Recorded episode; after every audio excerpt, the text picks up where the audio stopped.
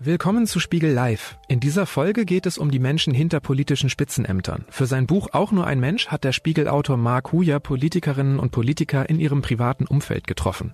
Er war mit Sarah Wagenknecht Radfahren, ist mit Anton Hofreiter gewandert und hat mit Markus Söder Tennis gespielt. Wie anders sind Spitzenpolitikerinnen und Politiker jenseits ihrer Ämter? Wie viel Authentizität ist im Politbetrieb überhaupt möglich? Wie viel Inszenierung nötig? Und wie politisch ist das Private? Über diese Fragen spricht Mark Huja mit grünen Fraktionschefin Katrin Göring-Eckardt und dem ehemaligen Bundespräsidenten Christian Wulff. Auszüge aus dem Buch liest der Schauspieler Ulrich Mattes.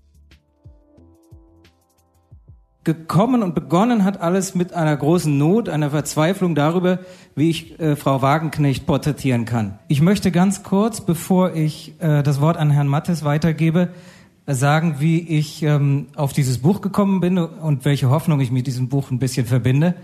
Ich hatte Frau Wagenknecht begleitet über mehrere äh, Tage, Wochen eigentlich. Und Sie kennen sie ja wahrscheinlich alle aus ihren Auftritten, sehr angriffslustig, sehr selbstbewusst, sehr bestimmt. Aber wenn ich sie dann danach erlebt habe, ist sie praktisch in sich hineingekrochen und äh, hat eine Wand vor sich aufgebaut. Und ich habe Frau äh, Wagenknecht einfach nicht ähm, wirklich erleben können jenseits dieser öffentlichen Auftritte. Und ähm, dann habe ich mir überlegt, was ich machen kann. Es ist ja irgendwie schwierig, jemanden zu beschreiben, wenn er nur auftritt äh, und seine Rolle, wie sie sie auch wunderbar spielt, äh, vorführt. Und es ist so ein bisschen ähnlich, wie wenn ich irgendwie mir äh, vorgenommen hätte, meinetwegen der Menschenfeind oder oder oder Tod eines Handlungsreisenden mehrmals äh, hintereinander zu schauen und dann zu versuchen, ein Porträt über Ulrich Mattes zu schreiben. Und ähm, so habe ich dann von der Wagenknecht gesagt, so geht das nicht mehr weiter. Ich kann einfach so auf diese Art und Weise kein Porträt über sie schreiben.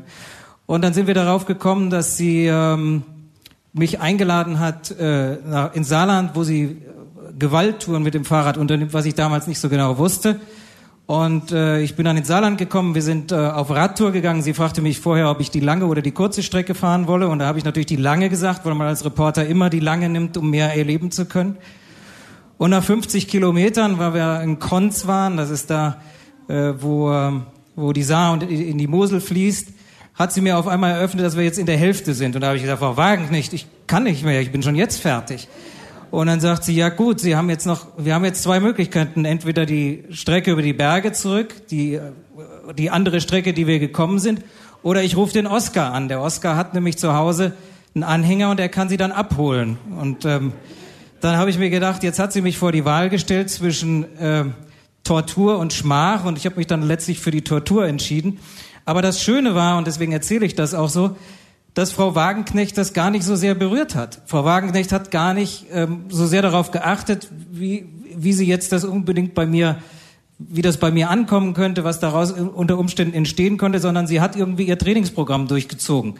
Und ähm, auf diese Art und Weise habe ich viel, viel mehr über Frau Wagenknecht gelernt, als ich das in zehn, zwölf Auftritten, die ich sie begleitet habe, hätte machen können. Und äh, deswegen habe ich gedacht, das ist ein Prinzip, ähm, was, was ich auch in anderen Porträts versuchen kann, wo ich einfach die, die Politiker in einer anderen Rolle erlebe, als sie normalerweise sind, nämlich auf dem Parteitag, beim, im Bundestag, anderswo, um eine andere Seite zu erleben, genauso wie man sich eben vor ein Bild auch nicht einfach nur an eine Position stellt und das betrachtet. Und auf diese Weise habe ich dann ähm, elf äh, Politikerinnen und Politiker begleitet. Mit dem Herrn Lindner bin ich Porsche gefahren. Mit dem Herrn Schröder war ich beim Golfspielen. Äh, mit äh, Lars Klingbeil habe ich Crossfit gemacht. Mit Kevin Kühnert, der Fan von drei Fußballvereinen ist, Tennis Borussia Berlin, Bayern München und Arminia Bielefeld, war ich im Fußballstadion. War mit Philipp Amthor auf der Jagd. Äh, mit Julia Klöckner bin ich Vespa gefahren, in meinem Heimatort Bad Kreuznach. Und ja, und äh, mit Frau Göring-Eckardt bin ich zum Tanzen gegangen und äh, bei Herrn Wulff war ich zu Hause beim Kaffeekränzchen. Und ähm, das habe ich alles in einem Buch zusammengefasst und ähm, ich hoffe ein bisschen, dass in der, in der derzeitigen Zeit, in der man manchmal vergisst, dass Politiker auch Menschen sind, dem sie jenseits dessen, was sie da vertreten, die großen Interessen oder auch ähm, ja einfach wirklich Macht haben, dass da auch noch Menschen dahinter sind. Gerade in den sozialen Medien arbeiten sich die Leute einfach viel zu stark an den Politikern ab, statt sie erst einmal kennenzulernen und ihnen zuzuhören und dann sich ihre Meinung zu bilden. Ich war einmal mit Ihrem Nachnachfolger Herrn Steinmeier auf einer Baltikumreise, Herr Wulff, und da hat er, äh, da hat er Internetunternehmen, junge Menschen getroffen, und einer hat ihm dann Folgendes gesagt, bei uns gibt es einen Politiker, der hat einen Hund, den Hund mag ich, deswegen mag ich den Politiker und deswegen höre ich dem Politiker zu. Und in diesem Sinne äh, hoffe ich, dass auch mein Buch verstanden wird, dass ein bisschen mehr das dazu beitragt, dass, äh, dass Leute Politiker als Menschen wahrnehmen und zuhören und dann ihre Meinung bilden. Herr Mattes, Sie haben das Wort. Katrin Göring-Eckardt hat sich Tanzen nicht ausgesucht. Ihr Vater war Tanzlehrer, ihre Mutter dessen Tanzpartnerin Gemeinsam führten sie eine Tanzschule in Gotha. Katrin Dagmar liebte Charlie Chaplin und die Tanzfilme von Fred Astaire. Die Stunden nach der Schule verbrachte sie in der Tanzschule ihrer Eltern, erledigte dort ihre Hausaufgaben und lernte Haltung, worunter ihr Vater vor allem gerades Sitzen verstand und später, als sie zwölf Jahre alt war, das Durchqueren eines vollbesetzten Tanzsaals auf Stöckelschuhen. Als Tochter des Tanzlehrers war sie zwar Aufmerksamkeit gewohnt, weil Tanzlehrer damals wie Pfarrer, Schuldirektoren oder der Polizeipräsident zur lokalen Prominenz gehörten, aber sie lernte auch, dass Aufmerksamkeit das Leben nicht unbedingt einfacher macht. Wenn sie irgendwo ein Taschentuch habe fallen lassen, sagte sie, wusste ihr Vater am Abend Bescheid. Als sie älter war, musste sie ihre Mutter gelegentlich als Vortänzerin vertreten, unter anderem auch in den sogenannten Jugendwerkhöfen, den Umerziehungsanstalten der damaligen DDR, in denen ihr Vater gelegentlich unterrichtete. Die DDR hatte Tanzunterricht als Erziehungsmaßnahme verordnet, als Benimmkurs für schwer Erziehbare, und so fand sie sich öfter mit verzweifelten jungen Männern konfrontiert, die nicht wussten, warum sie dort eingesperrt waren, vor Aufregung schwitzten und wahrscheinlich überhaupt nicht tanzen wollten. Einmal im Jugendwerkhof Friedrichswerth sagte einer zu ihr, ich habe wirklich nichts Schlimmes gemacht, ich habe nur gesagt, ich will mal im Urlaub in die Karibik. Er tat ihr fürchterlich leid. Aber sie konnte nichts tun, außer mit ihm zu tanzen. Ich schlage Katrin Göring-Eckardt vor, mit ihr eine Tanzstunde zu nehmen. In ihrem politischen Leben setzte sie Regeln außer Kraft, die im klassischen Paartanz bis heute gelten. Der Herr führt. Der Herr fordert die Dame auf. Der Mann schickt die Dame auf Damensoli und Damenpromenaden. Der Mann bestimmt alles. Es gibt feste Tanzschritte mit unterschiedlichen Schrittfolgen für Herren und Damen und eine Tanzlehrersprache, die überholte Geschlechterklischees bedient. Ich bin überrascht, wie einfach es war, sie für die Idee zu gewinnen und schlage vor, dass wir uns dann am besten einen Tanzlehrer nehmen, dass ich zum Beispiel bei Klärchens Ballhaus anrufe und ihr ein paar Termine nenne. Und auch das ist für sie in Ordnung. Sie hat keine Einwände, keine Sonderwünsche, nichts. Und als ich sie frage, welcher Tanz hier für die Stunde am liebsten wäre, sagt sie, es sei egal, auch das könne ich mir gern aussuchen. Wie konnte Katrin Göring-Eckardt mit dieser Gleichmut nur Chefin werden? Nach wenigen politischen Lehrjahren, zunächst als Referentin in der thüringischen Landtagsfraktion, dann als Mitarbeiterin des grünen Politikers Matthias Berninger, wurde sie 1998 über die Landesliste Thürings zum ersten Mal in den Bundestag gewählt. Seitdem war sie parlamentarische Geschäftsführerin der Grünen Bundestagsfraktion, Fraktionsvorsitzende, Vizepräsidentin des Bundestages, danach Kirchentagspräsidentin zweimal Spitzenkandidatin im Bundestagswahlkampf und nach acht Jahren Pause ist sie seit Oktober 2013 wieder Vorsitzende der Bundestagsfraktion von Bündnis 90 Die Grünen. Sie war zwar nie das Gesicht der Partei, aber sie war immer da. Als ich sie einmal in ihrem Büro in der dritten Etage des Jakob-Kaiser-Hauses besuchte, noch bevor ich die Idee hatte, mit ihr tanzen zu gehen, bewunderte ich den herrschaftlichen Blick, den sie von da oben auf den Reichstag und den Tiergarten hat. Schöner Blick über den Tiergarten, Frau Göring-Eckardt, sagte ich. Eine harmlose Schmeichelei, die sie geflissentlich ignorierte. Ja, auf die Currywurstbude, sagte sie. Ich versuchte es nochmal. Da wissen Sie wenigstens, wer mit wem essen geht. Ja, aber ich weiß auch, wer dahinter pinkeln geht, antwortete sie. Für ihre Partei war es immer Programm, sich über andere als die klassischen Statussymbole zu definieren. Statt Anzug und Kostüm trugen ihre Parteifreunde Turnschuhe und Jeans, statt der Aktentasche kamen sie mit einem Jutebeutel ins Parlament. Sie waren stolz auf ein kleines Büro, auf einen unspektakulären Dienstwagen oder besser noch auf ihr Fahrrad. Katrin Göring-Eckardt benötigte keine Statussymbole. Ich fragte sie, wie sie ohne all dies auskomme, ob man nicht Zeichen der Macht brauche, um sich Autorität zu verschaffen, ob nicht auch sie mal laut werden müsse gegenüber Mitarbeitern, die auf der Nase herumtanzten, gegenüber Konkurrenten, die ihr Ämter streitig machen wollten, kurz, wie sich bei ihr ein Machtwort anhöre. Katrin Göring-Eckardt erklärte, sie werde in diesen Momenten nicht laut, sondern leise, ganz, ganz leise, so dass man sie kaum mehr hören könne. Ich habe zwei Söhne, sagte sie, und die wissen genau, das Schlimmste ist, wenn Mama gar nichts mehr sagt. Wir treffen uns kurz vor Weihnachten 2019 wieder in ihrem Büro, diesmal um danach tanzen zu gehen. Sie sitzt an ihrem Schreibtisch, der weder besonders aufgeräumt noch besonders chaotisch aussieht, nur ein paar herumliegende Stifte, Bücher, einige Zeitschriften, eine Schere, ihre Lesebrille, aber keine Trophäen, keine Bilder von sich selbst, keine Urkunden wie in manchen Männerbüros, kein gerahmtes Fußballtrikot, was bei ihr ja durchaus denkbar wäre, als Mitglied des FC Schalke 04.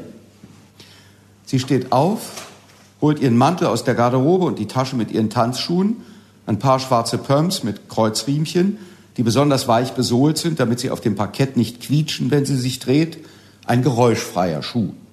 Sie sagt dazu, super bequem. Anton, der Tanzlehrer, empfängt uns im Spiegelsaal von Klärchens Ballhaus. Er sagt, er würde gern langsam Walzer mit uns tanzen. Das ist immer noch das Einfachste für den Anfänger, sagt er. Also eher ein Tanz für mich. Katrin Göring-Eckardt ist einverstanden. Ich ziehe mir schon mal die Schuhe an, sagt sie. Es war an den Tagen davor zwischen uns über die Frage hin und her gegangen, welchen Tanz wir zusammen tanzen sollten. Die Leiterin der Tanzschule, also Antons Chefin, hatte Bachata vorgeschlagen, einen hierzulande eher unbekannten Tanz aus der Dominikanischen Republik, in der Hoffnung, dass dieser Tanz auch für Katrin Göring-Eckardt eine gewisse Herausforderung darstellen würde, nicht nur für mich. Ich ließ ihr das über ihre Mitarbeiterin ausrichten, aber so wie es Katrin Göring-Eckardt erzählt, kam nur an, dass ich einen Tanz mit drei A's mit ihr tanzen wollte, woraus sie schloss, dass ich Cha-Cha-Cha gemeint haben müsse. Also ließ sie mir bestellen, es sei völlig okay, wenn wir Cha-Cha-Cha tanzten. Ich wunderte mich zwar darüber, dass sie jetzt offenbar die Entscheidung treffen wollte, sagte aber nichts, bis sie klarstellte, dass alles ein Missverständnis war. Ich dachte, das mit dem Cha-Cha-Cha wäre ihre Idee gewesen. Sie will definitiv nicht als Chefin auftreten. Kein Cha-Cha-Cha also, sondern langsamer Walzer Antons Entscheidung. So, wir wiederholen mal den Grundschritt, sagt Anton. Er tanzt einmal die Schrittfolge vor, dann tanzen wir sie nach, jeder für sich. Anton gibt den Takt vor. Vor, seid ran, rück seid ran, vor seid ran. Nicht so gehemmt, ruft mir Anton zu. Er will, dass ich größere, energischere Schritte mache, weil nachher, wenn ich mit Katrin Göring-Eckardt tanze, die Hemmungen noch viel größer sein werden. Anton bittet uns, Tanzhaltung einzunehmen. Jetzt hätte ich gern die rechte Hand am linken Schulterblatt und die andere etwas höher. Beide gucken nach links. Wir nehmen Tanzhaltung ein. Ich schaue Katrin Göring-Eckardt an. Ist sie bereit? Bei Standardtänzen wird sich nicht angeschaut, mahnt Anton. Eigentlich hätte seine Erläuterung vollkommen genügt, aber er setzt noch eins drauf. Auch wer frisch verliebt ist, no way. Katrin Göring-Eckardt lässt sich nichts anmerken. Sie kennt diesen Tanzlehrerhumor, der immer ein bisschen anzüglich ist, aber sie lässt sich davon nicht provozieren. Genau genommen kommt sie damit sogar ziemlich gut klar. Sie kennt das von ihrem Vater. Das Verhältnis zu ihm war schwierig. Er war streng, jähzornig, ein echter Spießer. Als junge Frau untersagte er ihr, in die Disco zu gehen, weil dort Bier auf der Tanzfläche getrunken wurde. In seinen Augen habe sie immer alles falsch gemacht. sagt Katrin Göring-Eckardt. Auch später noch, als sie erwachsen war. Ich habe den falschen Mann geheiratet, einen Pfarrer und keinen Arzt. Ich hatte sogar das falsche Hochzeitskleid. Als sie 14 Jahre alt war und gerade das Tagebuch der Anne Frank gelesen hatte, fand sie auf dem Schrank eine Ausgabe von Mein Kampf, eingewickelt ins neue Deutschland. Für mich ist eine Welt zusammengebrochen, sagt Katrin Göring-Eckardt. Sie habe ihren Vater darauf angesprochen, aber keine Antwort bekommen, nur die üblichen Floskeln. Ihre Mutter riet ihr, lass ihn doch. Und Göring-Eckardt sparte sich die offene Rebellion.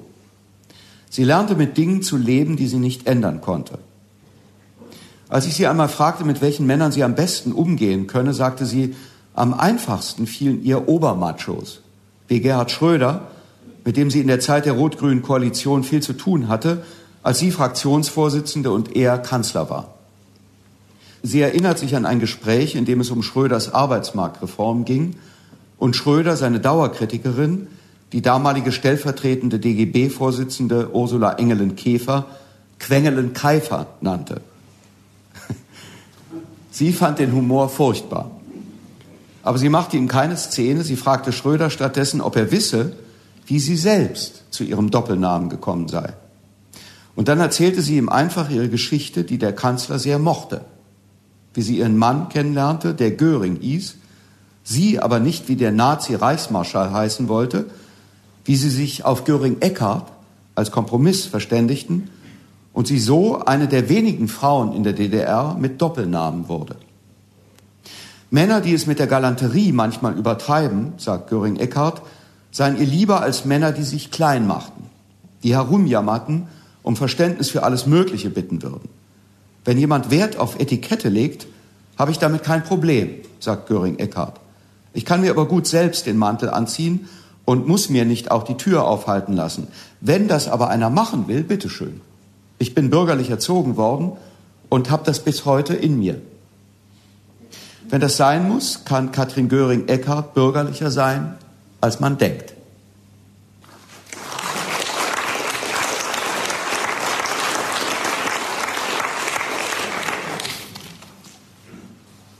Als ich Christian Wulff frage, ob ich ihn in Großburg-Wedel besuchen darf, zu Hause in seinem neuen Haus und wenn ja, wann, schickt er mir eine SMS mit einem traurigen Smiley, in der steht, es passe ja derzeit so gut wie immer, ich solle ihm zwei Vorschläge machen. Es ist kurz vor Ostern 2020, der Beginn der Corona-Zeit. Es gilt anderthalb Meter Sicherheitsabstand. Ich schlage Christian Wohl vor, dass ich ihn gleich am Donnerstag oder Freitag dieser Woche besuchen kommen könnte.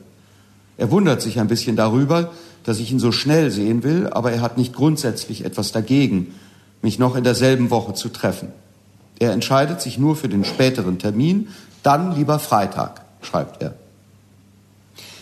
Die Geschichte von Christian Wulff ist eine Geschichte über den richtigen Abstand Christian Wulffs zu den Medien, aber auch über den angemessenen Umgang der Medien mit Wulff. War er den Medien zu nahe gekommen? Christian Wulff ist ein Politiker, der von Nähe lebt.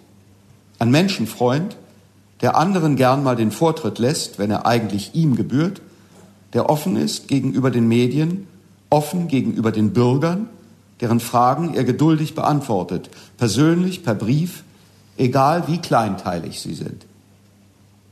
Ich habe ihn öfter nach seiner Leidenschaft gefragt, aber gerade bei Christian Wulff ist das eine heikle Frage. Er ist ein Mann, der sich mit biederem Fleiß bis in die Bundespolitik gearbeitet hat, der nicht zuletzt auch gewählt wurde, weil er Verlässlichkeit ausstrahlte, Treue, Berechenbarkeit. Aber plötzlich, als er 2006 Bettina Körner kennenlernte, alles, was vorher gewesen war, vergaß und bedingungslos seiner neuen Leidenschaft folgte. Vielleicht wäre er ohne Bettina nie Bundespräsident geworden, aber ohne Bettina wäre seine aktive politische Karriere vielleicht auch nicht mit 52 beendet gewesen. In einem seiner Wahlkämpfe hat Wulff einmal davon gesprochen, dass er gern Puzzle legt. 3000 Teile und mehr. Motive wie den Stachus in München. Und weil sonst nichts darüber bekannt war, mit was sich Wulff jenseits der Politik mit Begeisterung beschäftigt, konnte der Eindruck entstehen, Puzzeln könne so etwas wie seine heimliche Liebhaberei sein. Aber als ich ihn darauf ansprach, winkte er ab. Es fiel ihm, was eine wahre Leidenschaft betrifft, bei der ich ihn begleiten könne, nicht wahnsinnig viel ein. Und so einigten wir uns auf eine Tasse Kaffee zu Hause bei ihm, auf den ersten Blick eine Notlösung. Aber vielleicht sagt ein Kaffeekränzchen bei Christian Wulff mehr über ihn als jedes klassische Hobby. Kennengelernt habe ich Christian Wulff vor mehr als einem Jahr. Bei meinen ersten Treffen mit ihm, aus denen ein Porträt entstehen sollte, ging es mir um die Frage, wie er sich sieben Jahre nach seinem Rücktritt als Bundespräsident fühlte, jenseits der großen Bühne aktiver Politik. Ich wollte wissen, wie er in seinem Leben als Altbundespräsident angekommen war. Ich begleitete ihn damals auf mehreren Reisen, meist innerhalb Deutschlands, aber einmal auch nach Istanbul, wo er hohes Ansehen genießt, nachdem er sich in seiner Rede zum 20. Jahrestag der deutschen Einheit am 3. Oktober 2010 als erster Bundespräsident zum Islam als Bestandteil deutscher Kultur bekannt hatte. Es war die Rede seiner Präsidentschaft. Das Christentum gehört zweifelsfrei zu Deutschland, sagte er damals. Das Judentum gehört zweifelsfrei zu Deutschland. Das ist unsere christlich-jüdische Geschichte. Aber der Islam gehört inzwischen auch zu Deutschland. Ich habe bei diesen Reisen viel über ihn erfahren. Was er weiß, was er kann, wen er mag, wem er vertraut, was seine Stärken sind, seine Schwächen, wie er sich selbst sieht. Aber nicht, was er eigentlich selbst will, wo Christian Wulff wirklich zu Hause ist. Nur 598 Tage war Christian Wulff Bundespräsident. Keiner vor ihm war jünger, keiner war kürzer im Amt. Nach seinem Rücktritt am 17. Februar 2012 wurde 14 Monate lang gegen ihn wegen des Verdachts der Vorteilsannahme ermittelt. Es ging um Urlaubsreisen und Hotelkosten, um die Kreditfinanzierung seines Hauses und irgendwann um das Bobbycar seines Sohnes. Dreieinhalb Monate dauerte der Prozess Erst am 27. Februar 2014, mehr als zwei Jahre nach seinem Rücktritt, wurde Wulff freigesprochen. Aber anders als die Verdächtigung gegen ihn interessierte sein Freispruch kaum jemanden mehr. Als Altbundespräsident bekommt Wulff einen Ehrensold von mehr als 200.000 Euro pro Jahr. Er hat ein Büro in der Nähe des Brandenburger Tors, Fahrer, Sicherheitskräfte und von der Deutschen Bahn gratis die Bahncard 100 für die erste Klasse. Aber wer einmal Präsident war, ist auch gefangen. Er kehrt nicht zurück als Minister, Ministerpräsident oder Kanzler. Er bleibt Bundespräsident AD lebenslang. Für viele seiner Vorgänger war das kein Problem. Lübcke, Heinemann, Weizsäcker und Rau waren schon über 70, als sie in den Ruhestand gingen. Als Wulff zurücktrat, war er 52. Jetzt ist er 61 Jahre alt. Er hat auch als Altbundespräsident noch immer genug zu tun, vertritt mal den amtierenden Bundespräsidenten, mal die Bundeskanzlerin bei Terminen, die sie nicht wahrnehmen können, sowie 2015 bei der Trauerfeier für den saudischen König Abdullah oder im Mai 2019 bei der Amtseinführung des ukrainischen Präsidenten Volodymyr Zelensky. Wulff ist außerdem Vorsitzender der Deutschlandstiftung Integration, Präsident des Deutschen Chorverbands, Ehrenpräsident des Mediterran-Arabischen Ländervereins, Schirmherr der Deutschen Multiple Sklerose Gesellschaft sowie Ehrensenator der Europäischen Akademie der Wissenschaften und Künste. Nebenher arbeitet er als Anwalt. Alles respektable Aufgaben. Aber in den Zeitungen ist meistens nur das Neueste über seine Ehe oder den Freund seiner Frau zu lesen. Am 14. Mai 2019 fuhren wir zusammen im IC 142, der vom Berliner Hauptbahnhof zum Amsterdamer Zentralbahnhof fährt und an allen drei Stationen von Wulfs aktivem Politikerleben hält. Berlin, Hannover, Osnabrück. Es wurde eine Reise rückwärts durch seine Karriere, von Berlin, wo er Staatsoberhaupt war, über Hannover, wo er Ministerpräsident war, nach Osnabrück, wo er geboren wurde und den größten Teil seines Lebens verbracht hat. Heute lebt er in Großburg-Wedel, einem Ort im Speckgürtel von Hannover, gut 10.000 Einwohner und Sitz der Firmenzentralen von Kindhörgeräte und der Rossmann Drogeriemärkte. Er zog erstmals 2008 dorthin, zwei Jahre vor seiner Wahl zum Bundespräsidenten zusammen mit seiner zweiten Frau Bettina. Nun wohnt er wieder dort in einem neu gebauten Einfamilienhaus, nicht weit von der sogenannten Klinkerhölle, in der er damals mit Bettina lebte. Auch sie wohnt heute in Großburg-Wedel, ebenfalls nicht weit entfernt, nachdem sie Wulf nach dessen Rücktritt erst verließ, dann zurückkehrte, um ihn schließlich ein zweites Mal für den Musiklehrer ihrer Kinder zu verlassen. Sie sorgen nun gemeinsam für die beiden Kinder, Leander und Linus, 17 und 12 Jahre alt, die mal bei ihr sind oder wie an diesem Tag mal bei ihm. Es ist halb drei an einem Freitag, als er seine Haustür öffnet. Christian Wulff hat den Kaffeetisch gedeckt. Das Geschirr nennt sich Emperor's Garden. Man freut sich ja richtig über Besuch, sagt er, als er mich ins Wohnzimmer bittet. Ich darf mir einen Platz aussuchen. Tee? fragt er. Kaffee? Auf dem Tisch stehen vier Kuchenstücke verteilt auf zwei Teller.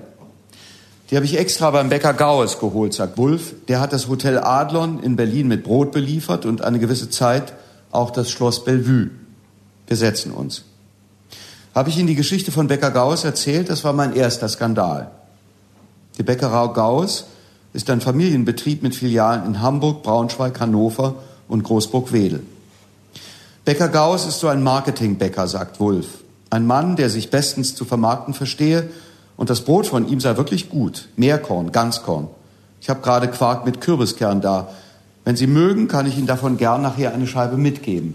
Das Brot schmeckt einfach genial. Und vielleicht merken Sie das auch gleich beim Kuchen. Also erzählt Wulf, kurz nachdem er 2010 Bundespräsident geworden sei, habe Becker Gauss dem Regionalbüro der Deutschen Presseagentur in Hannover ein Interview gegeben, in dem er gesagt habe, es gibt nur einen Bundespräsidenten und der hat einen Bäcker aus Hannover. Das wäre vielleicht gar nicht so schlimm gewesen, wenn Gauss das Interview nicht mitten im Sommerloch gegeben hätte. Aber so habe irgendjemand bei der DPA in Berlin die Abschrift des Interviews auf den Tisch bekommen und sich gesagt, Moment mal, der Wulf kriegt Brot vom Bäcker Gauss aus Großburg-Wedel. Daraus könnte eine Riesengeschichte werden. Das wurde es auch, gemessen daran, um was es in der Sache eigentlich ging. Wie sich herausstellte, belieferte Bäcker Gauss tatsächlich das Bellevue mit Brot, allerdings nur viermal im Jahr zu größeren Anlässen wie einem Staatsbankett. Und so wie Wulff die Sache erinnert, handelte es sich um einen Auftragswert von rund 600 Euro. Aber was noch viel wichtiger war, Becker Gauss belieferte das Bellevue seit vielen Jahren, schon unter seinen Vorgängern Rau und Köhler, ohne dass sich jemand daran störte. Doch bis er das wusste, verging zu viel Zeit. Das Problem sei gewesen, sagt Wulff, dass der Koch im Sommerurlaub gewesen sei und das Bellevue die Sache ein, zwei Tage lang nicht aufklären konnte. Während das Bellevue den Koch zu erreichen versuchte, holte die DPA Stimmen zu Wulfs vermeintlichen Lieblingsbrötchen aus Großburg-Wedel ein. Ein Vertreter der Berliner Handelskammer erklärte, an der Qualität der Berliner Brötchen kann es nicht liegen. Und die Grünen monierten eine katastrophale CO2-Bilanz. Und so wurde, wie später bei seinem Hauskredit, aus einer Geschichte, die eigentlich harmlos schien, ein Skandal. In diesem Fall der Brötchenskandal. Der Eindruck war entstanden, dass jeden Morgen ein Wagen von Großburg-Wedel ins Bellevue fährt, sagt Wulff, weil ich nur diese Brötchen essen und alle anderen verpönen würde. Schon nach ein paar Monaten im Amt war so das Bild eines Mannes entstanden, der die Bodenhaftung verloren hat.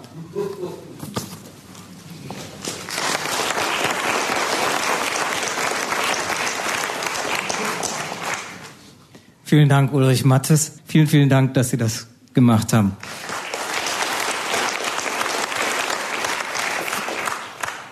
Frau Göring-Eckert, ähm, Sie sind ja sehr gnadenvoll mit mir umgegangen äh, beim, beim Tanzen und ähm, ha haben mich sehr, sehr gelobt äh, danach. Sie müssen wissen, das habe ich Ihnen vielleicht gar nicht erzählt, dass ich so schlecht getanzt habe, dass ich meinen Hochzeitstanz abbrechen musste.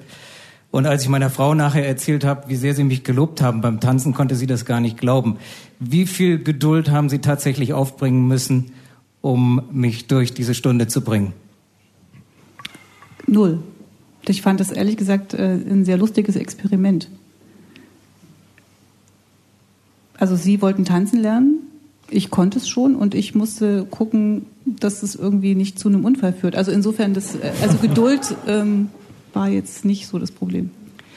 Wie, äh, wie, wie geht es Ihnen eigentlich in so einem Moment, wenn man porträtiert wird und äh, die ganze Zeit beobachtet wird, wie ich Sie beim Tanzen beobachtet habe? Da wird ja jede Geste möglicherweise geprüft. Fühlen Sie sich da beobachtet? Denken Sie da mit? Was könnte daraus werden? Oder ähm, also ich glaube, meine Mitarbeiter haben sehr viel mehr darüber nachgedacht, ob das jetzt eine gute Idee ist äh, als ich.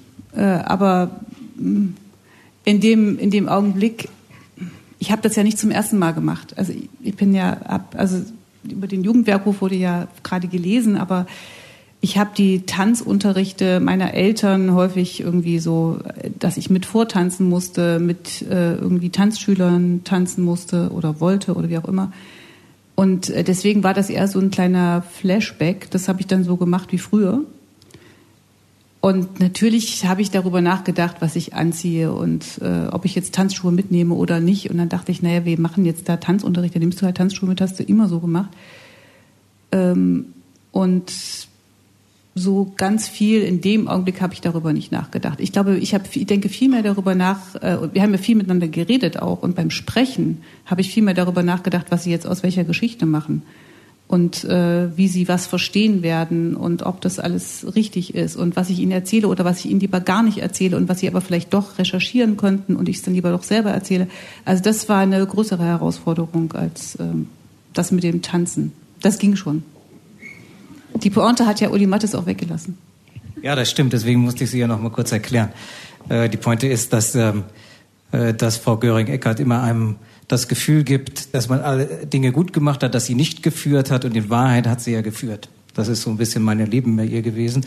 Und genauso hat sie mich sehr gelobt beim, äh, beim Tanz. Wie gefährlich ist es denn als Politiker, sich privat zu öffnen, Dinge zuzulassen, Beobachtung zuzulassen, die dann im Nachhinein in einen anderen Zusammenhang gesetzt werden, politisch überhöht werden. Also sozusagen das Stolpern wird dann plötzlich zu einem politischen Thema. Das ist extrem gefährlich. Also es ist auch immer, ich finde jedenfalls immer so ein ähm, Brit auf der Rasierklinge. Also sich auf der einen Seite nicht den ganzen Tag verstellen zu können oder zu wollen, je nachdem, äh, und nur eine Rolle zu spielen, das, das kann ich nicht so gut. Also ich kann schon mich anständig benehmen und gucken, dass ich nicht irgendwelchen äh, Unsinn mache, nicht, nicht Leute beleidige und sowas. Das, das habe ich in mir. Aber den ganzen Tag äh, mich so zu verhalten, dass äh, im Zweifelsfall das Foto gemacht werden könnte, das Wort, was ich äh, zu jemandem sage, anders verstanden werden könnte und sowas, das ist schon nicht so äh, nicht so einfach. Also in der öffentlichen Rolle. Ich glaube, das gilt auch nicht nur Politikerinnen so, sondern es geht im Grunde allen so, die irgendeine öffentliche Rolle haben. Und dann kann man sagen, okay, dann hinterher setze ich mich dann halt damit auseinander, wenn jemand mich dafür anmacht. Aber das, das geht natürlich auch nur bedingt. Also so viel Kraft dafür wieder auszuräumen, was jemand falsch verstanden haben könnte, zu investieren, ist jetzt äh, nicht so mein Ding. Und deswegen versuche ich lieber, ähm, es einigermaßen so zu machen, dass man es ansehen kann und äh, nicht anzuecken, außer ich entscheide mich, ich möchte jetzt anecken an dieser Stelle. Und äh, dann gibt's auch äh, im Zweifelsfall harte Kommentare, richtig Theater oder große Auseinandersetzungen. Aber das mache ich dann aus politischen Gründen und sehr bewusst. Haben Sie denn ein Beispiel dafür, wo das mal schiefgegangen ist? Unser Tanzen hatten wir ja vor der Corona-Zeit, aber wenn, wenn so ein Porträt dann erscheint, mitten in der Corona-Zeit, kann das ja in ganz anderen Zusammenhang gesetzt werden. Irgendwie Deutschland kämpft gegen den Virus und Katrin Georg-Eckert geht mit dem Spiegelredakteur tanzen. Ähm, haben Sie so Sachen schon erlebt und ähm, sind deshalb manchmal zurückhaltend und äh, müssen sowas mit einkalkulieren? Naja, die, also die Kommentare darüber, was ich anhabe, wie die Haare nicht gekämmt sind oder was auch immer, das ist sozusagen schon das, äh, das Alltagsgeschäft einer Politikerin. Das, äh, damit äh, muss ich leben. Ich habe am Anfang äh, habe ich gedacht, ich muss mich deswegen verkleiden sozusagen. Ich hatte immer so äh, sehr unauffällige äh, Hosenanzüge an. Das war so der Anfang meiner Politikerinnenzeit und dann habe ich irgendwann entschieden, dass mich das jetzt auch nervt und dass ich eigentlich Lust habe, Kleider anzuziehen. Und dann habe ich es gemacht und ähm, es hat funktioniert. Also weil es irgendwie auch nicht so schwierig für mich dann mehr war und ich den Eindruck hatte, ich muss möglichst wenig durch Äußeres auffallen. Und das war auch so ein Moment in meinem Leben als Politikerin, dass ich dachte, die Leute sollen schon merken, äh, dass da eine Frau steht und es soll nicht so ein verkleideter Halbmann sein. Und äh, Politik als Frau zu machen in der Spitzenposition ist ja eh auch nach wie vor in Deutschland nicht das Allerleichteste. Das erste Mal habe ich es übrigens allerdings gemacht, als ich den Papst getroffen habe in Erfurt, äh, den, also den alten, den, den Benedikt-Papst. Und äh, ich, meine evangelische Kirche hatte mir die wunderbare Aufgabe gegeben, äh, dort äh, ihn in einer kleinen Rede zu begrüßen. Und es war sehr aufregend, wie ich den anspreche. Ich habe mich dann entschieden, dass ich sage, lieber Bruder Benedikt und nicht irgendwelche amtlichen ähm, Bezeichnungen, weil er war ja dort bei, als, als Kirchenmann und nicht als Staatsmann. Und ich fand als Evangelische, sage ich jetzt auch wirklich, wie ich als Evangelische sagen würde zu jedem anderen Christenmenschen, lieber Bruder.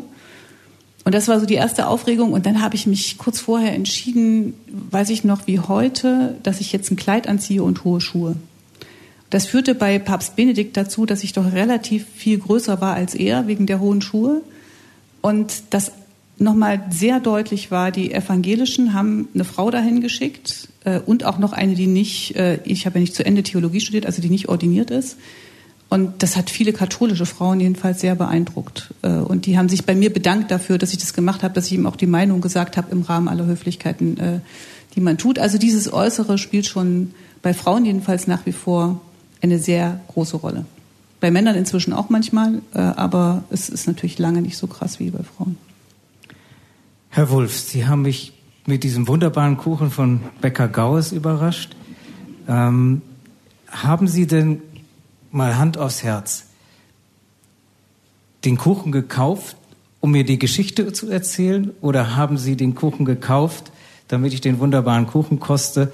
Und ist Ihnen dann die Geschichte von Bäcker Gaues eingefallen? Also den Kuchen habe ich ausschließlich gekauft, äh, damit er Ihnen schmeckt und deswegen nach einem guten Bäcker Ausschau gehalten, weil der Kuchen einfach gut ist. Aber als Sie in die Tür hereingekommen sind, äh, da ist natürlich mein klassischer Reflex, Spiegelredakteur, Redakteur, Journalist, dann doch mit mir durchgegangen und dann habe ich Ihnen die Geschichte, glaube ich, deshalb erzählt, äh, um Sie gleich äh, für mich einzunehmen, dass Sie sich mit mir solidarisieren, dass ich es auch nicht leicht gehabt habe mit Ihrer Berufsgruppe und habe allerdings dann auch irgendwie im Kopf gehofft, dass sie es nicht bringen würden, also dass sie es nicht schreiben würden, sondern dass ich sie einfach damit gewinne und sie sagen, Mensch, der Arme hat es nicht leicht gehabt. Das ganze Porträt fällt jetzt ein bisschen positiver aus. Äh, aber dass sie schreiben, habe ich natürlich nicht gehofft oder gehofft, dass sie es nicht schreiben, weil äh, im Grunde haben jede dieser Arten immer dann von ganz Intellektuellen zum Anlass genommen wird, mir vorzuwerfen, ich hätte es immer noch nicht begriffen, dass man Dinge, die schon in Vergessenheit geraten sind, nicht selber wieder hervorholen sollte. Also wenn man sagt, das war kein schwarzer Schwan, äh, dann soll man das ja nicht sagen, weil dann sieht jeder einen schwarzen, schwarzen Schwan, obwohl es ein weißer war. Äh, und also solche Sachen wieder hervorzuholen, ist eigentlich ziemlich blöde von mir. Äh, wenn Sie es aber googeln wollen heute Nachmittag, dann können Sie tatsächlich Wulf Brötchenaffäre googeln und finden die ganze Geschichte für die Ewigkeit im Internet nie äh, streichbar wieder und stoßen drauf. Und es sollte Ihnen einfach nur zeigen, es, es war schon ziemlich absurd, manches, was mir widerfahren ist.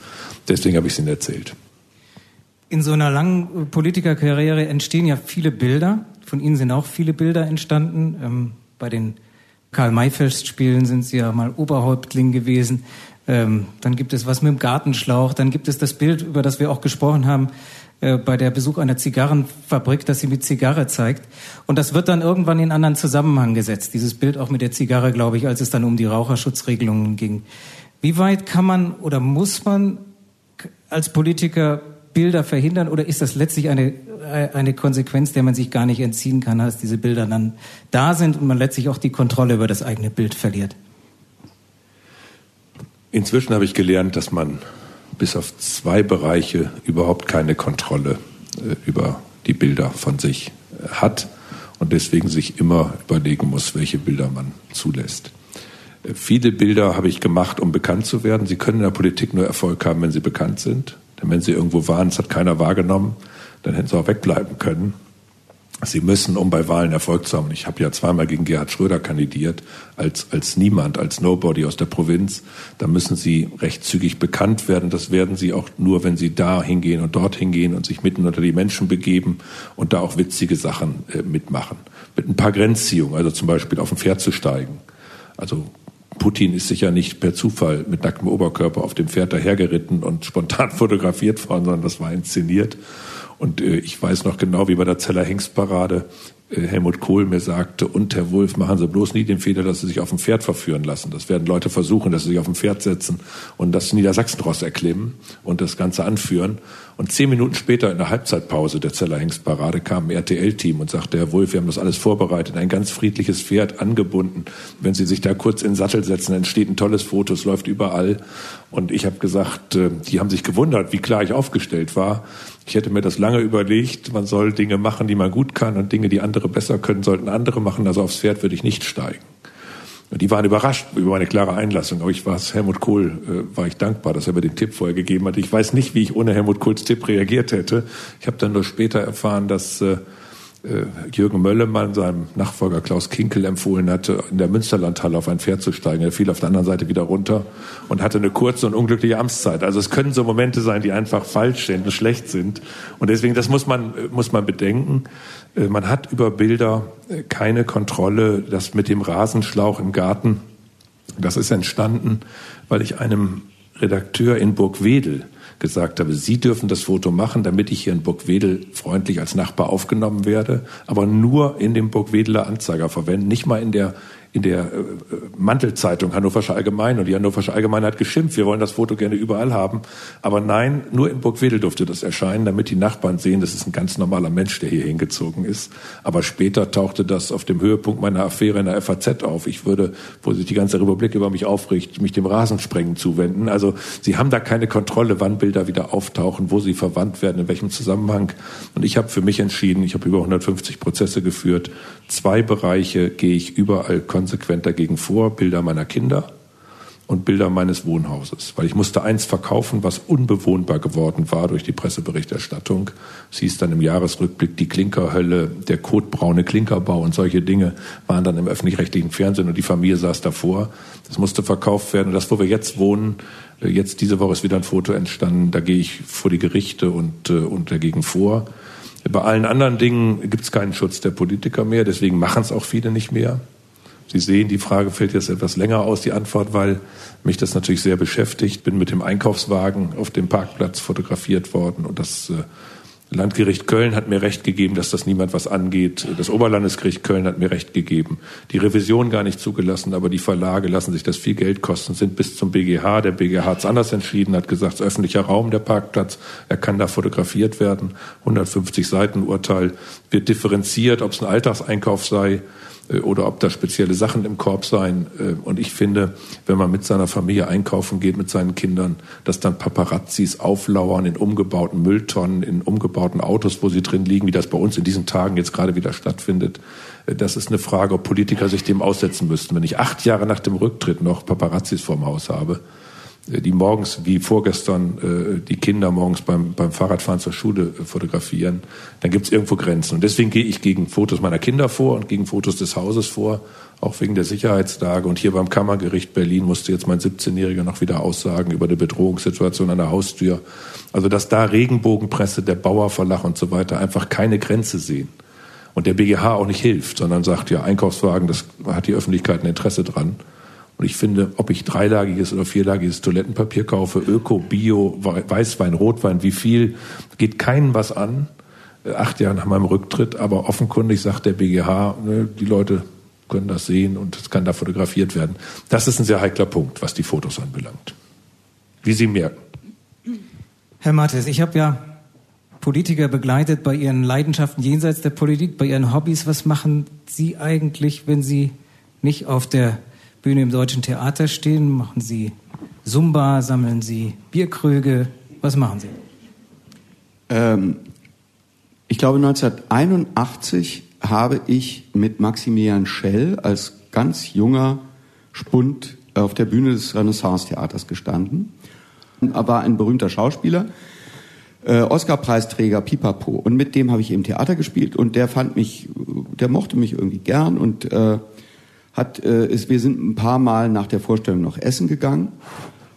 Und äh, der hat mich sehr ermuntert in meinen ersten Schritten und hat dann bei einem dieser Essen, das ist mir unvergesslich, in so einer Pizzeria da äh, um die Ecke vom Renaissance-Theater saß der und sagte, und pass mal auf, jetzt gebe ich dir mal aus eigener bitterer Erfahrung einen Rat und dann, dann beugte er sich so vor und sagte, den du bitte dein ganzes Leben lang beherzigst. Nichts Privates. Und da war ich irgendwie, ich weiß nicht, 81 war ich noch deutlich jünger als jetzt. Äh, und habe da so gekichert, glaube ich. Und habe gesagt, okay. Äh, und es hat mich dann aber, als wir auseinandergingen und er nach Hause fuhr und ich nach Hause fuhr, doch beschäftigt dass ihr mir das mit so einem, und er hat das dann auch begründet und seine ganzen Affären mit Soraya und mit Sophia Loren und was er da alles so ausplauderte an dem Abend. Und er hat gesagt, und es war ein schrecklicher Fehler, dass ich das zugelassen habe, weil, und das habe ich mir auch gemerkt, gut, kennt ja jeder diesen Spruch, wenn man ihnen den kleinen Finger gibt, wollen sie die ganze Hand. Und ich habe tatsächlich bis heute viele äh, seriöse Journalisten fragen schon gar nicht. Aber auch der Bildzeitung, die dann immer sofort mit der zweiten Frage dann gefragt haben, das finde ich auch für ein Boulevardblatt legitim und statthaft, sage ich dann immer, nee, mache ich nicht, rede ich nicht. Und dann ist das sofort akzeptiert. Sobald man sagt, ich äh, rede nicht, äh, nichts Privates, äh, also Sie können mich nach meiner politischen Meinung fragen, aber über Hobbys oder Privatleben sozusagen rede ich nicht, dann nicken die alle und sagen, ist okay. Das ist dann auch akzeptiert, zumindest bei einem Schauspieler. Bei Politikerinnen und Politikern ist es eben überhaupt nicht akzeptiert und das, äh, ähm, das nötigt mir, wie soll ich sagen, ähm, Mitgefühl in hohem Maße ab. Und deswegen habe ich auch so spontan gesagt, als äh, es um ihr Buch ging, da lese ich sofort daraus, weil ähm, diese Empathie, abgesehen davon, dass äh, ein wesentlicher Teil meines Berufs Empathie ist und äh, Neugier für Menschen und aber eben auch Empathie, äh, äh, finde ich sozusagen dieses Bemühen, wie privat soll man sein als Politikerin, Politiker, was halte ich zurück, was kann ich überhaupt nicht zurückhalten, wie gehe ich mit der öffentlichen Persona um, all das berührt mich und interessiert mich. Nur Ihre Frage, no way. Okay, verstehe. Aber glauben Sie als Wähler, dass, dass Sie als Politiker tatsächlich einen Teil Ihres, Ihrer Persönlichkeit öffnen müssen, dass das nackte Argument alleine nicht reicht, um Wähler zu erreichen? Dass das sozusagen mit dazu gehört, dass man sich dahingehend öffnen muss, was man nicht so machen kann wie Sie als Schauspieler? Naja, seit wir so digital sind, seit es das Internet gibt, sind wir eine Mediendemokratie. Also die ganze Welt ist in einer Weise medialisiert, dass natürlich auch die, die öffentliche Figur eines Politikers, einer Politikerin spielt unabhängig von Parteiprogrammen eine immer größere Rolle. Und es spielt eine Rolle bei der Wahlentscheidung, ob mir ein Mensch unabhängig davon, was er für eine politische Ansicht, also es gibt politische Ansichten, die sind mir so unsympathisch, dass mir automatisch die Menschen, die diese politische Ansicht vertreten, unsympathisch sind. Das muss ich gestehen. Aber unabhängig davon gibt es, sagen wir mal, abgesehen von der AfD, in allen Parteien, die im Deutschen Bundestag vertreten sind, Menschen, die mir unabhängig von der Partei, in der sie sind, total sympathisch und nicht sympathisch sind. Das ist einfach so. Wir sind ja alle Menschen und haben, äh, ich glaube, 0,3 Sekunden braucht man, um wenn man jemanden neu äh, sieht, wahrnimmt, äh, zu denken, sympathisch oder nicht sympathisch. Beantwortet das Ihre Frage? Ja, oder? ich wollte noch mal weiterfragen. In der Mediendemokratie zählt ja diese Aufmerksamkeit, die man auch mit Dingen schafft, die irgendwie unterhaltsam sind. Und es gibt ja Politiker, die anders als die beiden hier vor uns sitzenden sehr viel mehr Entertainment noch liefern.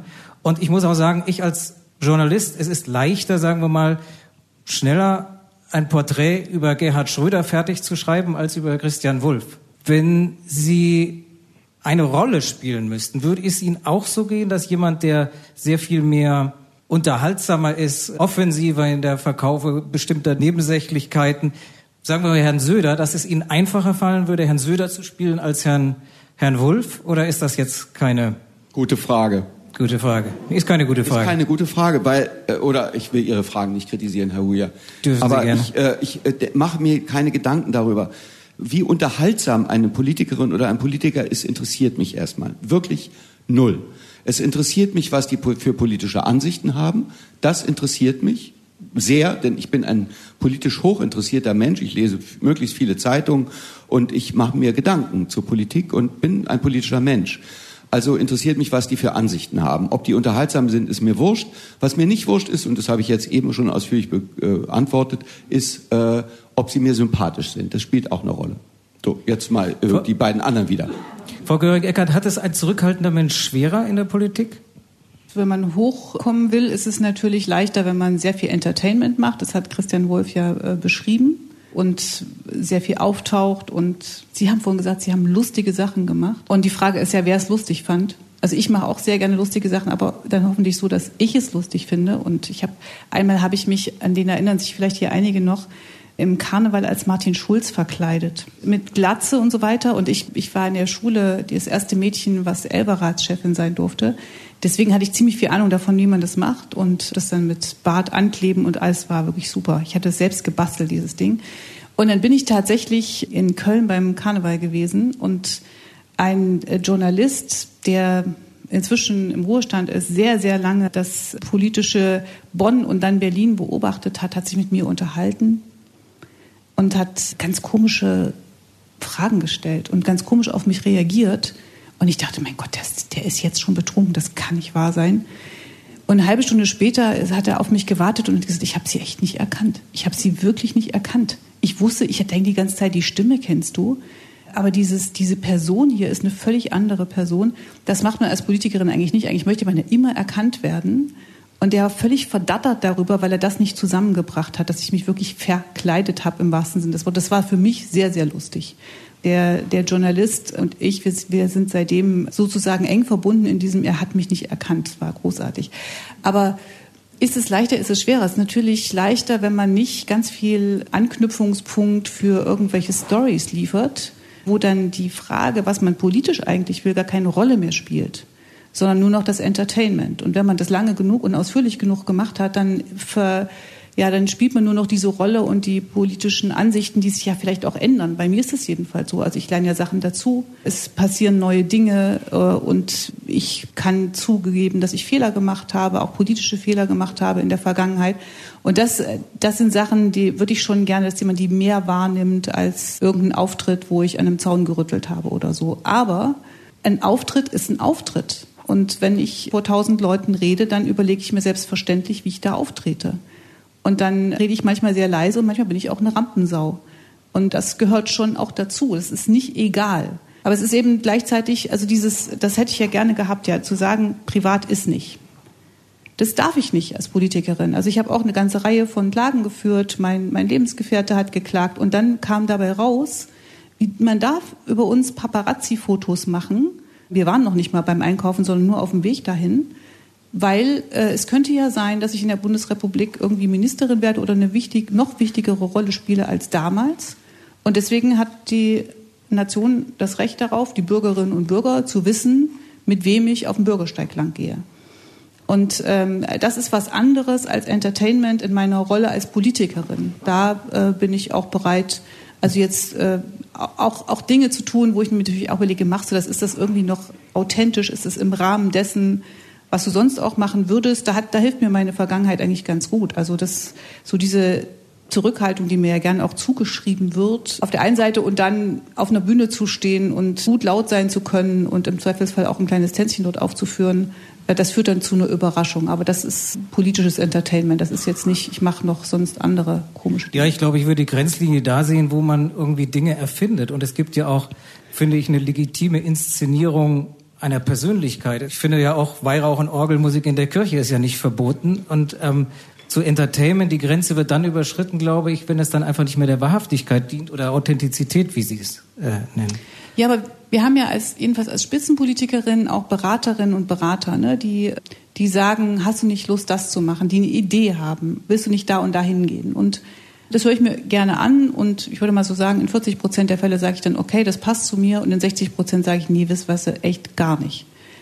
Aber es geht auch, kann auch auf eine Art schiefgehen, authentisch zu sein, äh, die äh, schwer auszuhalten ist. Ich war im Jahr 2016 auf Lesbos und äh, wollte eigentlich als Politikerin mir angucken, wie das wirklich ist mit diesen ankommenden Schlauchbooten. Und dann stand ich an diesem Strand und es war ein ZDF-Team da, die gar nicht meinetwegen da waren. Die hatte ich nämlich gar nicht angerufen oder irgendwas, sondern ich wollte da hingehen. Und das ZDF-Team war zufällig auch an derselben Stelle, weil so viele gab es nicht, wo diese Schlauchboote ankamen und wollte filmen. Und dann kam ein Boot an und es war niemand da, der den Leuten aus diesem Boot geholfen hat. Es war einfach niemand da, außer wir und diesem ZDF-Team. Und dann, was habe ich gemacht? Ich habe überhaupt nicht darüber nachgedacht, was tust du jetzt, sondern ich habe diesen Leuten geholfen. Also zwei Kindern, einer Frau, die, also der Mutter dieser Kinder, zwei Männern und dann gab es, und ich habe es ehrlich nicht ausgehalten. Ich stand da, habe diesen Kindern geholfen, die waren so alt wie meine Enkelkinder damals und habe nur gedacht, was, was für eine furchtbare Katastrophe, dass diese Familie, dass diese Kinder in diesem Schlauchboot hier ankommen müssen und musste weinen. Das, also äh, aus Wut, aus Trauer, aus Mitgefühl, was auch immer. Und dann gab es davon Fotos und äh, dann äh, gab es einen Shitstorm, dass ich statt politisch was zu machen, mich dahinstelle, den Leuten helfe und dann auch noch inszeniert losweine. Und das war alles andere als eine Inszenierung, sondern das war einfach sozusagen ganz normal. Ich glaube, es hätte jeder von Ihnen genau so gemacht wie ich. Und diesen Moment äh, trotzdem irgendwie noch haben zu können, zu sagen, ich denke jetzt nicht darüber nach, ob ich jetzt lieber drei Schritte zurückgehe und mal beobachte, wie die aus diesem Schiff rauskommen oder aus diesem Boot rauskommen, das ist für mich unvorstellbar. Solche Situationen gibt's auch und ähm, das hat dann nichts mehr mit, ja, damit zu tun, ob man darüber nachdenkt, ob es authentisch ist oder nicht. Es war authentisch, es war sehr authentisch, aber ich, ich habe nicht mehr dran gedacht, dass da jemand steht mit einer Kamera oder mit einem Fotoapparat. Zur Authentizität gehört ja auch dazu, auch als Mensch sich äh, zu Schwächen zu bekennen. Herr Wulff, geht das auch als aktiver Politiker oder ist das letztlich etwas, was nach hinten losgeht, was sich rächt? Muss man immer Stärke zeigen? Wenn man mal sagt, das weiß ich nicht, oder da muss ich mich erkundigen, oder das habe ich sogar falsch gemacht, dann ist es in der Versammlung, in der Veranstaltung eine sehr äh, gute Sache, weil es zeigt, äh, dass keiner äh, in allen Fragen äh, zu Hause ist und äh, ist gut. Wenn Sie zweimal sagen, da muss ich mich erst erkundigen, das weiß ich nicht, dann haben Sie schon ein erhebliches Problem, weil einfach von Politikerinnen und Politikern erwartet wird, Kompetenz, Führung in die Hand nehmen, Souveränität. Das merkt man sehr schnell in der Politik. Und die Erfahrung ist, dass wenn man irgendwo sagt, das hätten wir auch anders machen können, dann ist das natürlich aus dem Gesamten, was Sie sagen, das Einzige, was bleibt. Das ist dann die Überschrift. Äh, deswegen äh, gibt es immer mehr so äh, ja, Formen, in denen gesprochen wird und immer so wenig die Fehler einräumen, weil sie eben diese Erfahrung machen, dass sie dann die Überschrift bilden. Es wäre gut, wenn das mehr möglich wäre. Es würde der Debatte ähm, helfen und die Politiker und Politikerinnen kämen menschlicher über, wenn es, wenn es eben nicht so dieses Brennglas dann gäbe, sich diesen Punkt herauszugreifen. Nun ist natürlich dieses Zugeben, dass man irgendwie eine Antwort auf eine Fachfrage nicht weiß, ähm, noch nicht wirklich irgendwie das Zugeben einer, einer großen Schwäche. Kann man mehr machen? Ich erinnere mich bei der Begleitung ähm, für, für das Porträt, dass Sie mir von sich aus dann mal erzählten, was über Sie geschrieben wurde in der Zeit, in der Sie Bundespräsident waren, war ich gar nicht in Deutschland, deswegen habe ich da nicht jedes Detail mitbekommen. Aber Sie erzählten mir, dass irgendwie dieser Satz über Sie gesagt werde, dass Gerhard Schröder am Kanzleramt gerüttelt habe und Sie hätten nach den Öffnungszeiten gefragt. Ist eine derartige Selbstironie möglich als aktiver Politiker oder können Sie sich das leisten, weil Sie Bundespräsident AD sind? Nee, ich habe zu meiner äh, Art eigentlich immer gestanden und finde auch, muss ich jetzt einfach mal lobend sagen, Ihr Porträt von mir, dieses Psychogramm, sehr, sehr treffend. Äh, da ist mir sogar manches klar geworden, was mir gar nicht so klar war, wo ich sage, das hat er wirklich gut beobachtet. Also dieses, dieses, was Frau Göring-Eckert und ich, glaube ich, beide haben, eine gewisse Zurückhaltung, ist, glaube ich, nicht so, dass man damit erfolgloser ist. Also die Mischung aus Zurückhaltung und Entschlossenheit ist eigentlich sehr erfolgreich. Die wird nämlich oft unterschätzt. Da sind Leute, die wissen genau, wo sie hinwollen, was sie wollen, was sie durchsetzen wollen, aber treten halt so auf, dass sie den Saal vielleicht an der Seite betreten, dann vorne sind und nicht im Mittelgang durchlaufen, in alle Richtungen grüßen, obwohl gar keiner zurückgrüßt. Das sind ja die verschiedenen Typen. Äh, von denen, die zurückhaltend sind, aber wissen, wohin sie wollen, kommen relativ viele relativ weit. Aber die anderen sind lautstärker, häufiger vertreten. Äh, warum? Weil die Lauten, äh, vermeintlich Selbstbewussten, eben auch vielleicht mehr von dem scheißegal gehen haben. Mir ist es scheißegal, was Leute über mich schreiben und wie das Bild anderer von mir ist. Ich habe mein eigenes und das ist gut. Äh, Joschka Fischer, Gerhard Schröder und andere haben es, glaube ich, ein bisschen leichter. Äh, und Frau Martina Weißband, die ich sehr schätze, früher Piratenpartei, jetzt wo bei den Grünen, die hat äh, mal gesagt, sie ist aus der Politik wieder ausgeschieden, äh, aus der direkten Politik und lieber in den Bereich der Medien übergewechselt, weil sie das scheißegal gehen nicht hätte. Sie würde darunter leiden, wenn Leute sie falsch porträtieren oder diffamieren. Äh, und sie bewundere die oder die kämen in der Politik besser zurecht, die das hätten. Und da sage ich mir als Quintessenz, tut es der Politik gut, wenn manche gar nicht in die Politik gehen, sich da gar nicht äh, reintrauen oder gar nicht bleiben die anderen sich dort immer mehr durchsetzen. Das ist eine Frage, die ich mir stelle. Also ob wir die Bandbreite der Menschen in unserem Land, die wir für die Demokratie brauchen, als Demokraten brauchen, bekommen, wenn wir es für die einen so günstig machen, für die anderen so ungünstig. Also ich stehe dazu, die trefflichste Überschrift war im Spiegel. Die Überschrift war, er kommt nicht nur aus Osnabrück, er ist auch wie Osnabrück. Und ich habe dann den Redakteur gefragt, ob er mal in Osnabrück war. War er natürlich nicht. Aber das Bild war eben, also Berlin, Hamburg, München oder die Welt, aber Osnabrück, Provinz, ganz schlimm. Da kommt er her, das ist sein Dunstkreis, seine Provinz.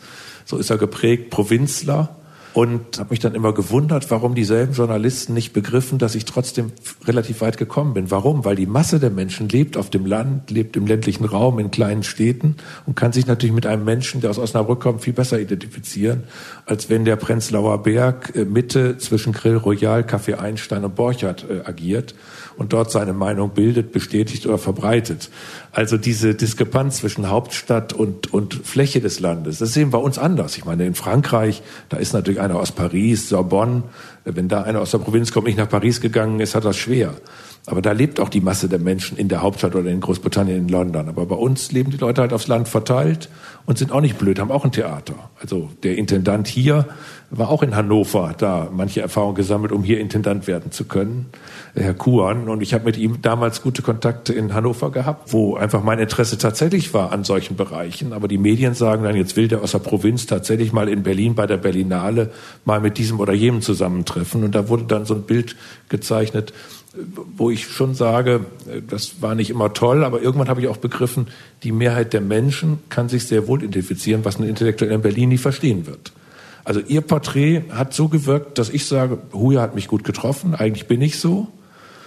Viele sagen, ja, so bist du auch. Aber so zehn Prozent, gerade aus Berlin, sagen, da sind sie ja wohl aber so richtig runtergeschrieben worden, so zu einem mit Kuchen und Kuchenstück und Bäcker und Kaffee trinken.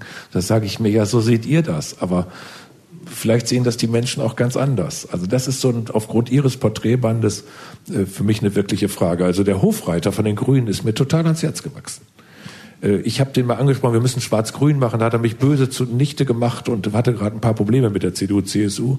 Aber wenn ich jetzt das Porträt gelesen habe von Mark Huja über den Hofreiter, dann muss ich sagen, der interessiert sich wirklich für das Detail, die Pflanzen, die Tiere, die Natur, die Umwelt. Da ist er akribisch dabei, hat ganz großen Respekt gewonnen und dann ist er auch noch lebenslustig und auch noch äh, Gourmet und zugeneigt und wählt jedes Gasthaus, was auf dem Weg liegt und isst, trinkt nicht nur eine Rhabarberschorle, wie Sie vermutet haben, sondern isst auch vier Spiegeleier und dann beim zwei Stunden später nochmal. Also man kriegt durch Ihr Buch schon den Zugang zu Menschen und da werden manche sagen, wie kann der Hofreiter sich so da darstellen? Und ich finde, er wird total sympathisch und man, man vertraut diesem Mann noch viel mehr. Äh, und das finde ich schön an Ihrem Buch, wollte ich einfach auch mal einwerfen. Herr, Herr Mattes, haben Sie auch das Gefühl, dass manchmal Politiker in der Lage sein müssen, sich nicht immer nur groß zu machen und Machtgesten zu demonstrieren, sondern sich auch mal kleiner machen könnten, dass man sie stärker auch als Menschen wahrnimmt und dann ähm, Sympathien mit ihnen, äh, zu ihnen entwickelt? Das kann ich nicht so allgemein sagen. Ähm, ich, ich für mich selber bilde mir ein, dass ich ein Sensorium dafür habe, ob jemand in Anführungsstrichen oder auch nicht in Anführungsstrichen, kann man auch weglassen, authentisch ist. Es ist halt so ein wahnsinnig gebrauch, zu Tode gebrauchtes Wort, aber ich benutze es jetzt mal, weil mir kein besseres einfällt. Also ob jemand authentisch ist oder nicht. Und dann, äh, äh, also ich äh, habe, wie jeder von uns wahrscheinlich, äh, auch äh, eine Sympathie dafür, dass die vermeintlich Starken, in Anführungsstrichen, Schwächen zeigen, Ähm, das macht ja jemand, der vermeintlich stark ist und mächtig, äh, so wie grundsätzlich sympathisch. Das gilt ja auch für Freundschaften oder für Nicht-Politiker, Menschen. So, und ähm, wie soll ich sagen, auch mein Beruf, also die, das, das Schöne an meinem Beruf besteht ja auch darin, möglichst viele äh, Widersprüche eines Menschen äh, in eine Rolle hineinzufummeln. Äh, wir sind alle widersprüchlich und wir haben alle unsere Stärken und unsere Schwächen und unsere guten Eigenschaften und unsere nicht so guten Eigenschaften. Und insofern, ich glaube übrigens auch, dass ich nicht unbedingt was über meine Hobbys oder über mein Privatleben erzählen muss. Ich glaube, dass man mich auch in meinen Rollen, dass ich da erfahrbar bin als Mensch.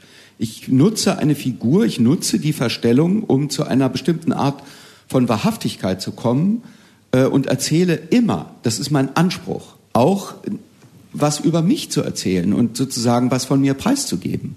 Das ist vielleicht nicht das Hobby oder mein Liebesleben, aber indirekt schon. Und in all den Rollen glaube ich immer, dass ich da irgendwas, nicht im Sinne eines popligen Exhibitionismus, aber im Sinne eines Umgangs mit mir als Person und dann äh, kriegt man das irgendwie auch mit. Und das kriegt man eben bei Politikerinnen und Politikern irgendwie, egal wie vorsichtig sie sind, eben auch mit, wenn man ein Sensorium dafür hat. Und Sie haben was ganz Wichtiges gesagt, finde ich, auch in Bezug auf die Frage, wie weit äh, man sich als Politiker darstellen muss und vielleicht auch inszenieren muss oder inszenieren sollte. Das hat ja immer so einen negativen Touch, als ob man etwas äh, Unwahres vorführt. Aber Sie sagten ja selber auch als Schauspieler, man bringt einen Teil seiner Persönlichkeit auf die Bühne und nicht, erfindet nicht irgendetwas. Müssen Schauspieler, äh, müssen Politiker eigentlich auch Schauspieler sein und ist es legitim, im, im, im richtigen Sinne etwas zu inszenieren? Das wird immer schiefgehen, glaube ich. Ich glaube nicht, dass Politiker als Schauspieler äh, geeignet sind. Das, das würde erkannt werden. Die Authentizität, äh, ist das der, der das so sagt oder ist das eingeübt? Aber wir haben ja gerade von Herrn Mattes gelernt, dass es authentisch ist, was er auf der Bühne vorführt. Das ist ein Teil seiner Persönlichkeit. Ja, aber es ist ein ausgebildeter, hochgradig qualifizierter äh, Schauspieler, der das in seinem Beruf des Schauspielers lebt. Und ich glaube, äh, Schauspieler, es gibt eine Ausnahme, der ukrainische Präsident äh, Zelensky, der hat den Präsidenten in einer Filmserie gespielt und hat sogar Ronald Reagan in den Western synchronisiert.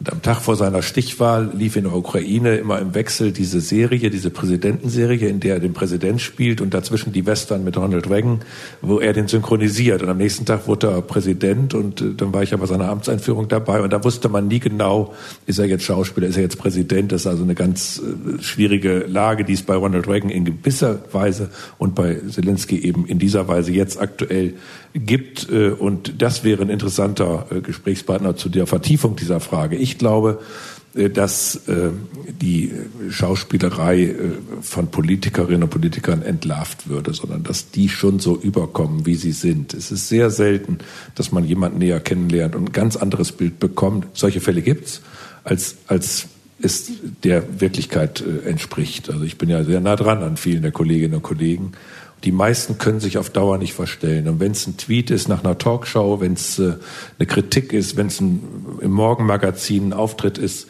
eine bestimmte Erregung ist über bestimmte Abläufe, Entwicklungen, äh, eine bestimmte Frage in der Talkshow, das sind ja Live-Sendungen, und da kommt eine Frage zur Homosexualität oder so, und dann kriegt man doch raus, wie jemand da tickt, ob er da liberaler oder noch etwas konservativer tickt. Äh, also ich glaube, die Leute kommen am Ende so über, wie sie wirklich sind. Aber für die Zukunft wird das, was Maximilian Schell Ihnen empfohlen hat, für die Politik die Empfehlung sein. Ich sage allen, die ich politisch berate, nichts Privates, kann das besonders belegen mit vielen Beispielen. Und deswegen werden wir immer weniger Privates erfahren. Was zum Teil, also Angela Merkel wird da für alle Vorbild sein. Da weiß man nicht genau, ob sie eine Wohnung hat, mit wem sie wohnt, wie die aussieht. Äh, äh, ob sie eine Wohnung ja, hat? Also, dass irgendwo im dritten Stock in der Nähe irgendwo eine Wohnung ist und, und sie da abends nachts um zwei aus dem Kanzleramt einkehrt und morgens um sechs wieder aufbricht. Gab ja auch ein paar Dokumentationen, wo man sich rangewagt hat, wie die Wohnung aussehen könnte. Aber es kann eben keiner berichten, weil sie sagt, zu Privatsphäre lasse ich keinen rein. Roulade. Wie bitte? Roulade. Gibt's denn da? Ja, und wie sie die Roulade macht oder ob sie die mehr der Uckermark macht, wenn sie da freitags hinfahren soll. Also sie hat komplett zugemacht und das ist beispielhaft und das ist klug, das ist intelligent, das ist die Konsequenz aus der modernen Mediengesellschaft, auch mit den sozialen Netzwerken. Und wir werden immer weniger von immer mehr Politikern immer weniger erfahren. Das wird Glauben die Sie Zukunft sein. Und, und die Folge ist eben, dass man auch vieles Menschliche nicht erfährt, wo man nah bei den Menschen ist, wo man mitten mit den Problemen befasst ist. Äh, Also wenn ich als Bundespräsident sagen konnte, der Kleine ist im Kindergarten in Berlin, der andere in der Grundschule, der dritte, die dritte ist auf dem Gymnasium G8, dann konnten alle Eltern mit Kindern auf dem verkürzten Gymnasium sagen, okay, dann kennt er die Probleme auch. Wenn man sowas nicht mehr sagt, verheimlicht, hinterm Berg hält, entsteht auch Distanz. Und und das ist eben die Frage, denkt die Bevölkerung, die da oben sind froh, mit uns nichts mehr zu tun zu haben, oder denkt die Bevölkerung, die da oben ringen auch um die Nähe zu uns, um zu wissen, wie wir ticken, wie unsere Probleme sind im Kulturbereich jetzt in Corona-Zeiten. Und ich habe Politiker erlebt, die sehr an den Menschen interessiert sind, sonst hätten sie auch gar nicht erfolgreich sein können. Und ich erlebe immer mehr die Stimmung gegen die da oben, das Establishment machen. Und das empfinde ich als große Gefahr. Und deswegen ist dieses Thema, über das wir reden, so groß und wichtig, äh, Politiker als Menschen zu zeichnen, als Menschen wahrzunehmen und die Hetze gegen die da oben zu überdenken, ob die, ob die nicht ein Zerrbild ist von Extremisten, die die Demokratie nicht wollen. Glauben Sie das auch, Frau, Frau Göring-Eckert, dass, dass das Modell Merkel irgendwie das Zukunftsmodell ist, dass es für Politiker möglich sein wird, eben nichts mehr preiszugeben und dass das im Prinzip äh, dass sie sich damit begnügen können? Wir leben im Zeitalter von Instagram und äh, Fotos spielen eine noch viel größere Rolle und auch die Frage, ähm, wo mache ich was, wann. Viele Dinge haben nur noch stattgefunden, wenn es ein Foto davon gibt und äh, die Überschreitung in den halbprivaten Bereich jedenfalls, also nicht in den ganz privaten, aber in den halbprivaten Bereich ist, äh, wird das, es wird eher immer größer als kleiner und viele PolitikerInnen machen genau das. Und das macht man ja am Anfang. Das macht man ja nicht, wenn man dann da oben ist. Ne? Dann mu- muss man das nicht mehr. Das macht man am Anfang. Und wenn man damit einmal angefangen hat, dann ist es schwer, das wieder zurückzukriegen. Und nicht jeder hat einen Maximilian Schell. Und äh, wenn ich jetzt äh, Politikerinnen, die anfangen, berate, dann sage ich, überleg dir ganz genau deine fünf Geschichten, die du bereit bist zu erzählen. Und erzähl die, weil äh, natürlich wollen wissen, wollen die Menschen wissen, welcher Mensch ist da dahinter.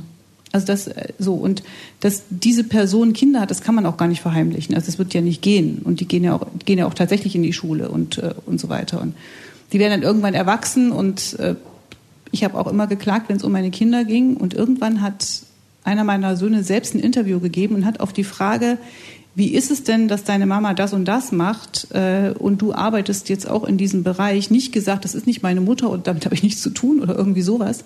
Und von dem Augenblick an war er jetzt auch sozusagen ein, eine Person, der, eine Mitperson der Zeitgeschichte und man durfte darüber schreiben, dass er mein Sohn ist und irgendwo äh, sonst irgendwas macht. Also von daher, dass äh, die Grenze zu ziehen, ist schon relativ schwer. Sie wird auch schwerer werden und äh, im, im Zeitalter von noch mehr Bildern, die entstehen und noch mehr Wunsch danach, alles zu dokumentieren, was, was Mensch im Leben macht. Und viele Menschen dokumentieren inzwischen alles, was sie tun. Also vom Aufstehen, dem Essen bis äh, zum Spaziergang und ich weiß nicht was. Äh, und das erleben ja viele von uns. Und deswegen glaube ich, das äh, der Ratschlag in allen Ehren, aber ich glaube, es ist eher die Frage, dass man sich sehr bewusst überlegt, äh, welchen Teil meines Lebens erzähle ich, will ich erzählen, kann ich erzählen und welchen eben nicht. Und das mit der Schauspielerei klappt nicht. Also ich kann das aus eigener Erfahrung sagen. Ich habe das sehr, sehr lange versucht. Ich wollte immer auf Parteitagen so reden, wie es der Parteitag der Grünen gut findet. Und das ist immer schiefgegangen. Ich stand immer da und dachte, ich sag doch jetzt genau das, was ihr hören wollt. Warum klatscht ihr jetzt eigentlich nicht? Und es war ziemlich blöd, also sehr, sehr lange. Und dann wurde ich ähm, mit in der Urwahl zur Spitzenkandidatin gewählt. Und an dem Tag, als das Ergebnis bekannt gegeben werden sollte, und ich kannte es tatsächlich nicht, saß ich morgens zu Hause im Bademantel, ähm, weil die Möglichkeiten waren ja zwei. Also entweder du musst duschen gehen und vor die Kameras oder du musst einen sehr langen Jogginglauf machen, um das irgendwie zu ertragen. Und um zehn sollte ich den Anruf bekommen und äh, nee, eigentlich um 20 vor 10, weil um 10 sollte es bekannt werden. Und um 10 vor 10 hatte ich immer noch keinen Anruf. Und dann dachte ich, okay, die Sache ist unter 5 Prozent. Ähm, und ich war wirklich am Ende meiner Kraft und allem. Und dann rief mich mein Bundesgeschäftsführer an und sagte, Katrin, du hast die Urwahl gewonnen gegen Claudia Roth und Renate Künast, die ja beide eher so diejenigen sind, die die Parteitagsgrün sind. Und es war auf der einen Seite wie so eine Liebeserklärung ähm, meiner Partei an mich. Die wollten mich irgendwie doch haben. Und zwar wollten sie mich aber so haben, wie ich bin und nicht wie diese irgendwie komisch schauspielernde Scheingrüne, die auf dem Parteitag steht und meint, das sagen zu müssen, was andere gesagt haben, die das aber aus ihrer Position, aus ihrer Überzeugung können, viel besser können, als ich es nachgespielt habe. Und es war der Augenblick, wo ich beschlossen habe, dass ich das nie mehr mache. Und äh, seitdem war ich auch tatsächlich erfolgreicher als in dieser Schauspielerinnenrolle. Und deswegen würde ich jetzt jeder und jedem immer sagen, und wenn du äh, komische Beispiele hast und so, also überleg dir noch, ob deine Beispiele stimmen, ob sie passen, ob die Leute sie nachvollziehen können, klar.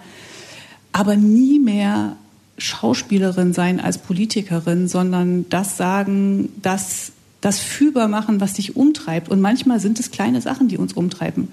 Manchmal ist es das, was die Nachbarin mir gerade erzählt hat auf dem Dorf. Und manchmal ist es äh, ein Erlebnis, was ich äh, hatte, weil ich bei einem Besuch äh, Kinder in der Schule getroffen habe oder was auch immer. Und natürlich ist das, was man als so äh, in einem großfamiliären Umfeld erlebt und mit Freundinnen und Freunden erlebt, immer etwas, was unser Alltag auch ist. Und manchmal treffe ich da auf die entscheidenden politischen Fragen oder weil mir irgendjemand äh, über den Weg läuft, der mir was erzählt, was ich überhaupt in keiner Statistik, in keinem Artikel und in allem, was mir so zur Verfügung steht als, als Lernmaterial, äh, was, was plötzlich in meinen Alltag kommt. Und dann rede ich darüber und ich rede darüber auch in meiner Sprache. Und die ist nicht immer äh, in so einem Politikerinnen-Deutsch, sondern die, die ist dann so, dass, glaube ich, andere auch verstehen.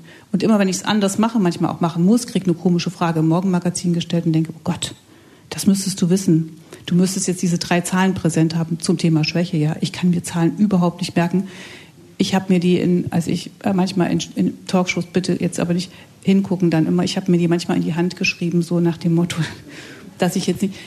Äh, und das passiert halt und dann gibt es zwei Möglichkeiten, entweder umgehen, überhaupt über Zahlen zu reden oder auch zu sagen, weiß ich jetzt nicht, tut mir leid. Äh, und Herr Wolf hat recht, das sollte man nicht zu oft machen, aber man sollte es immer dann machen, wenn es einfach so ist. Punkt.